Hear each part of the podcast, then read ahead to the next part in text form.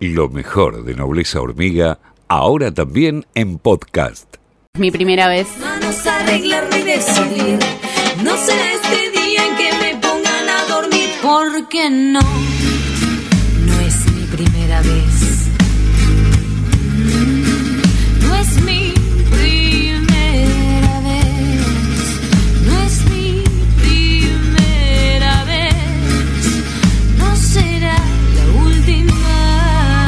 Podrán patear mil hormigueros, pero nunca detendrán a Nobleza Hormiga.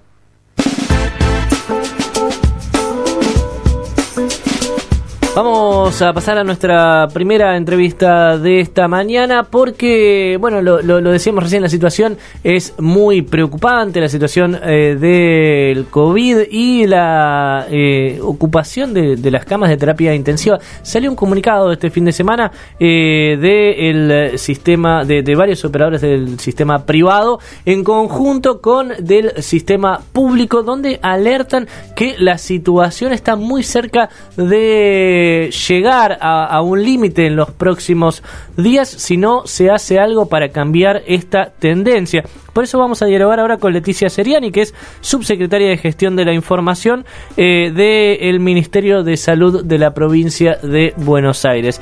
Leticia, Ezequiel Orlando y todo el equipo de Nobleza Hormiga, buenos días. ¿Qué tal? Buen día, ¿cómo están? Bien, ¿cómo estás? Este, estamos preocupados nosotros por eh, este, este comunicado que, que, que firmaron, bueno, operadores del sistema público, del sistema privado, donde alertan que creció mucho la ocupación de camas en los últimos días eh, y, y- y puede, bueno, hay lugares donde, donde está al 100% la, la ocupación de camas de terapia intensiva y esto puede llegar a un límite si no se hace algo, ¿no?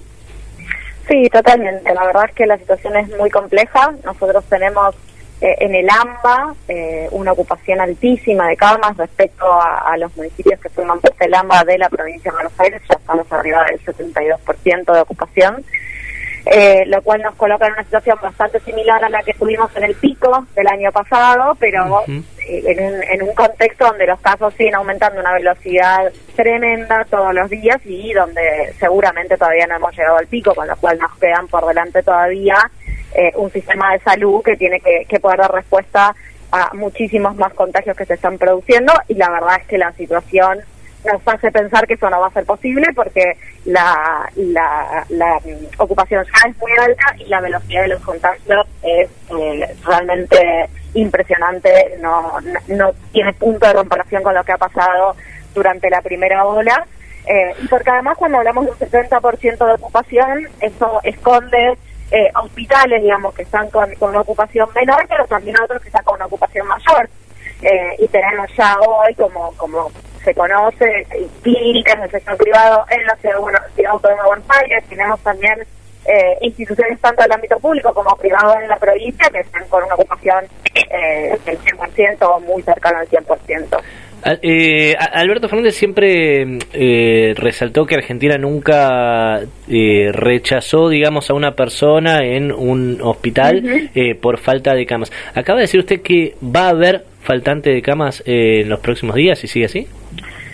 La verdad, o sea, uno no, no puede hacer futurología, pero la- lo, lo cierto es que si los contagios se siguen dando a la velocidad que se están dando eh, en, en los próximos días, muy probablemente esa situación empieza a suceder en, en nuestro país, al menos en principio en el AMBA. Que, que no haya camas para, para, para personas con COVID, digamos. Que no sacamos en el sistema de salud, porque hay que tener en cuenta que la salud se satura, se satura para todos los pacientes, no solamente para aquellos que tienen COVID. Entonces Claro. puede también ocurrir que una persona tiene un accidente con su auto y que no pueda ingresar a cuidados intensivos porque está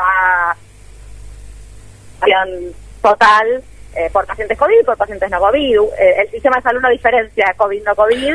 No, por eh, y en ese sentido también estamos en un contexto de muchísima circulación que a diferencia de la primera ola, eh, donde bajaron bajó la accidentología, donde bajaron otros cuadros respiratorios por la menor circulación de la gente, no ese es el contexto actual. Entonces tenemos una demanda que no es solamente COVID, si bien la que la que viene creciendo significativamente es la, la demanda de atención COVID, pero tenemos muchos pacientes con otras situaciones de salud que también necesitan de la cama, del respirador, de los profesionales y, la situación de que un paciente eh, necesite alguno de estos cuidados y no lo pueda conseguir, es la, la verdad que es la situación más temida, es la situación eh, a la que nadie quiere llegar, eh, es el enorme desafío que tenemos por delante, pero que es muy difícil pensar en que vamos a poder lograr eso si no logramos disminuir los contagios.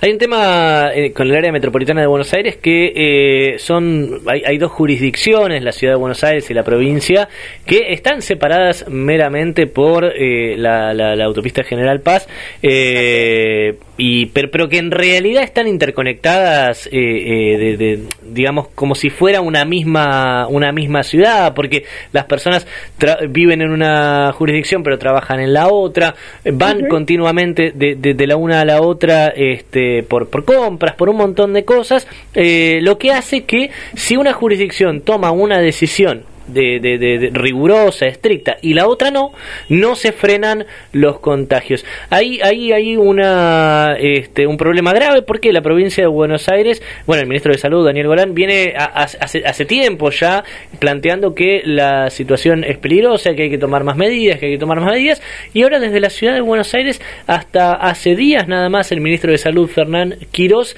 eh, estaba hablando de que el sistema de salud todavía puede dar respuesta que, que, que, no está estresado eh, y que no hacen falta eh, más medidas, básicamente está diciendo la ciudad de Buenos Aires. Sabemos, nosotros sabemos ya por, por la experiencia que tuvimos también durante la primera durante la primera etapa de la pandemia que efectivamente el, AMBA funciona como una jurisdicción y que y que ninguna medida que se tome de un lado de la General Paz y no se tome del otro lado de la General Paz va, a producir un, impacto real en términos epidemiológicos, en términos de, disminuir los contagios.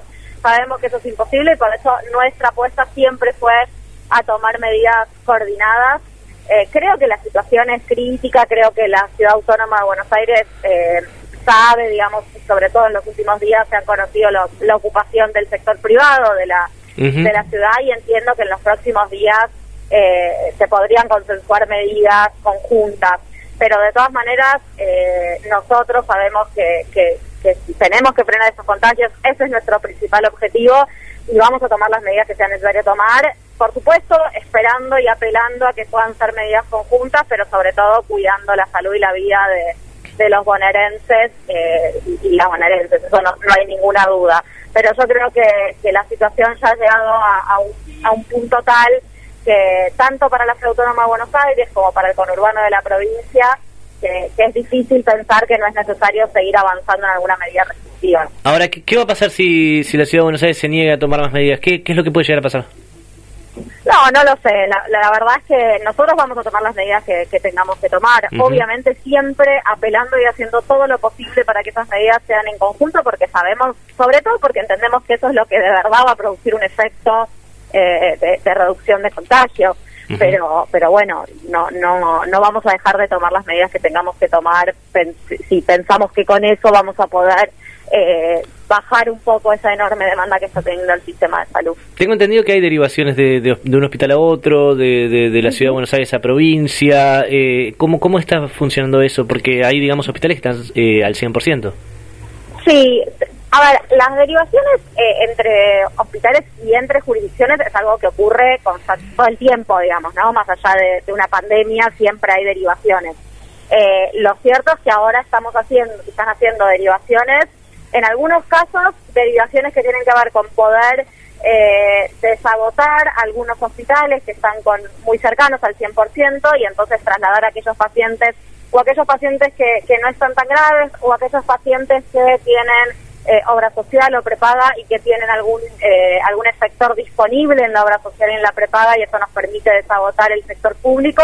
Eh, y también va a haber derivaciones en las situaciones donde eh, un paciente se sube a una ambulancia, llega a un hospital y el hospital que le queda más cerca a su domicilio no tiene camas disponibles y entonces tiene que ser trasladado con esa ambulancia a otro hospital. ¿El sentido que sea mayormente desde ciudad a provincia, de provincia a ciudad o no hay uno? No, no, no hay. Nosotros eh, ya con la con la primera ola hemos tenido en el momento de pico, hemos tenido sobre todo mucha derivación de pacientes de PAMI de la ciudad a la, a la provincia, porque tal como está pasando ahora, como como dijo Luna Volnovich, la, la situación de los efectores, de los prestadores de PAMI, eh, también fue muy compleja eh, durante la primera de la pandemia, sobre todo en la ciudad autónoma de Buenos Aires, y nosotros hemos recibido muchos pacientes en la provincia que en la ciudad no habían tenido camas. Mm. Eh, ocurre entre, entre las dos jurisdicciones y la idea, la verdad, nosotros apostamos a que así sea, nosotros entendemos que el sistema de salud tiene que ser solidario incluso entre jurisdicciones y que no habría ningún motivo por el cual si un paciente necesita una cama y una jurisdicción tiene una cama disponible, no ponga a disposición de ese paciente esa cama. Nosotros lo entendemos de ese modo eh, y, me parece que así debe funcionar el sistema si realmente se trata de un sistema. El problema es que cuando se dan todos los casos juntos en todos lados, eh, bueno, es difícil pensar que va a haber una jurisdicción que, que no va a tener un sistema de salud eh, saturado y el, y, el resto sí, digamos, ¿no? Esto, esto de que nadie se salva solo también vale para el sistema de salud. No hay ningún hospital que se vaya a salvar si la situación es de saturación. Su secretaria, ¿qué tal? Buenos días, la autora Fernández y Mayán la saluda. Esta, este fin de semana se puso en boga el, tema de las vacunas chinas. Eh, sobre todo los medios no, no distinguían mucho entre la Sinovac y la Sinopharm y queríamos saber, porque hay mucha gente que entró en duda, que recibió la vacuna china en la provincia de Buenos Aires, a ver, de, eh, ¿qué datos tiene usted sobre la efectividad de esta vacuna? No, nosotros, la, todas las vacunas que nuestro país ha comprado son vacunas que tienen una efectividad alta, una efectividad que está por encima del 80%, todas, con diferencias entre ellas, pero todas tienen una, una efectividad alta, más alta aún que la que tiene muchas veces la vacuna de calendario, que aplicamos todos los años y que nadie se pregunta cuál es la efectividad. La verdad es que las vacunas de coronavirus que llegaron a nuestro país son todas muy buenas. Nosotros de todas maneras tanto Nación, que tiene una comisión de limitaciones de, prestigio internacional, como nosotros en la provincia con nuestra comisión provincial de inmunizaciones.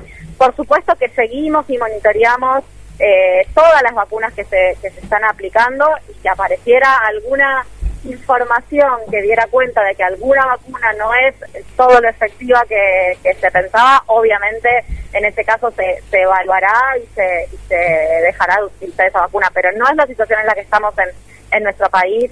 Tanto la Sinopharm, que es la vacuna china, como la Sputnik, como la vacuna AstraZeneca, todas son excelentes vacunas y todas han demostrado eh, lograr, porque además lo estamos viendo eh, en, principio con los trabajadores de la salud, que son el primer grupo que se vacunó, que ya está vacunado casi en un 100%, y vemos como hoy, en la medida en que aumentan, al mismo tiempo que aumentan los casos en la población general, no aumentan en los trabajadores de salud, no aumentan los ingresos a terapia intensiva de los trabajadores de salud, con lo cual las vacunas funcionan todas y, y no hay que tener ninguna preocupación respecto a eso. Creo que creo que nuestro país ha sido también eh, un, debería ser motivo de orgullo en ese sentido, ¿no? Nuestro país fue a buscar todas las vacunas que estuvieran disponibles, pero teniendo un criterio muy, muy eh, exhaustivo respecto a la calidad y a la eficacia de cada una de esas vacunas y a la seguridad, y todas las que estamos aplicando eh, son seguras y son efectivas. ¿Qué tal? Buen día, Leticia Lucía Lloriet la saluda. ¿Qué tal? ¿Cómo estás? Bien, eh, la llevo para el, para el ámbito educativo, porque durante estos días los gremios docentes, bueno, piden cerrar nuevamente las escuelas, aunque sea por, por unos días, ¿no? Porque son un foco, un foco de, de contagio de las instituciones y toda la actividad que generan el transporte, el movimiento. Eh, ¿Están evaluando esto? Nosotros estamos evaluando todo. La verdad es que se están evaluando todas las posibles medidas desde hace varias semanas ya eh, por supuesto, como, como hemos dicho desde el, desde el principio, tratando de afectar lo menos posible la, la situación eh, productiva, la situación económica y la presencialidad en, las clases. Hmm. Pero por supuesto que estamos evaluando todas las medidas y que no, no, no se descarta que en algún momento esa presencialidad tenga que discontinuarse y seguirse por otros, por otros medios. Es cierto también que nosotros no, nosotros venimos monitoreando muy, muy de cerca la situación en, en las escuelas. Em, somos la jurisdicción, de hecho, que más recortes genera en el Sistema Nacional de Vigilancia de Escuelas, con lo cual venimos haciendo un trabajo muy, muy fuerte de, de, vigilancia de, cada una de estas situaciones. Y lo cierto es que no, no tenemos, la escuela no es un lugar donde se contagian los chicos, las chicas y los trabajadores. Sí, por supuesto, se dan situaciones de muchos aislamientos porque la gente se contagia, se contagia en, las reuniones con, con, su familia, se contagia eh, en otros trabajos o se contagia viajando y, eso hace que en la escuela tengan que aislarse un grupo, digamos, esa burbuja se tenga que aislar porque hubo un caso positivo. Pero no, no tenemos contagios que estén en el contexto de, de la escuela. Sí la escuela o la presencialidad en la, en la escuela genera un aumento muy grande de la circulación y eso es lo que hace que uno esté evaluando todo el tiempo si se puede sostener en este contexto o es necesario pensar alguna alternativa. Lo hacemos constantemente y, seguramente iremos iremos trabajando como venimos haciendo con, con la directora de, educación de la provincia eh, para, para ir evaluando esa situación y, y, tomar las decisiones que sea necesario tomar. Todas las medidas se, se evalúan y todas son posibles en este contexto. Eh, Leticia, muchísimas gracias por, por este tiempo y bueno, nos quedamos este, preocupados por la situación, esperamos que se tomen medidas pronto. Muchas gracias a ustedes, un abrazo.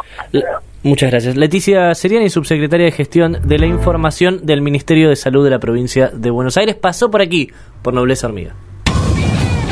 Nobleza Hormiga Podcast, lunes a viernes, de 8 a 10 horas por FM La Patriada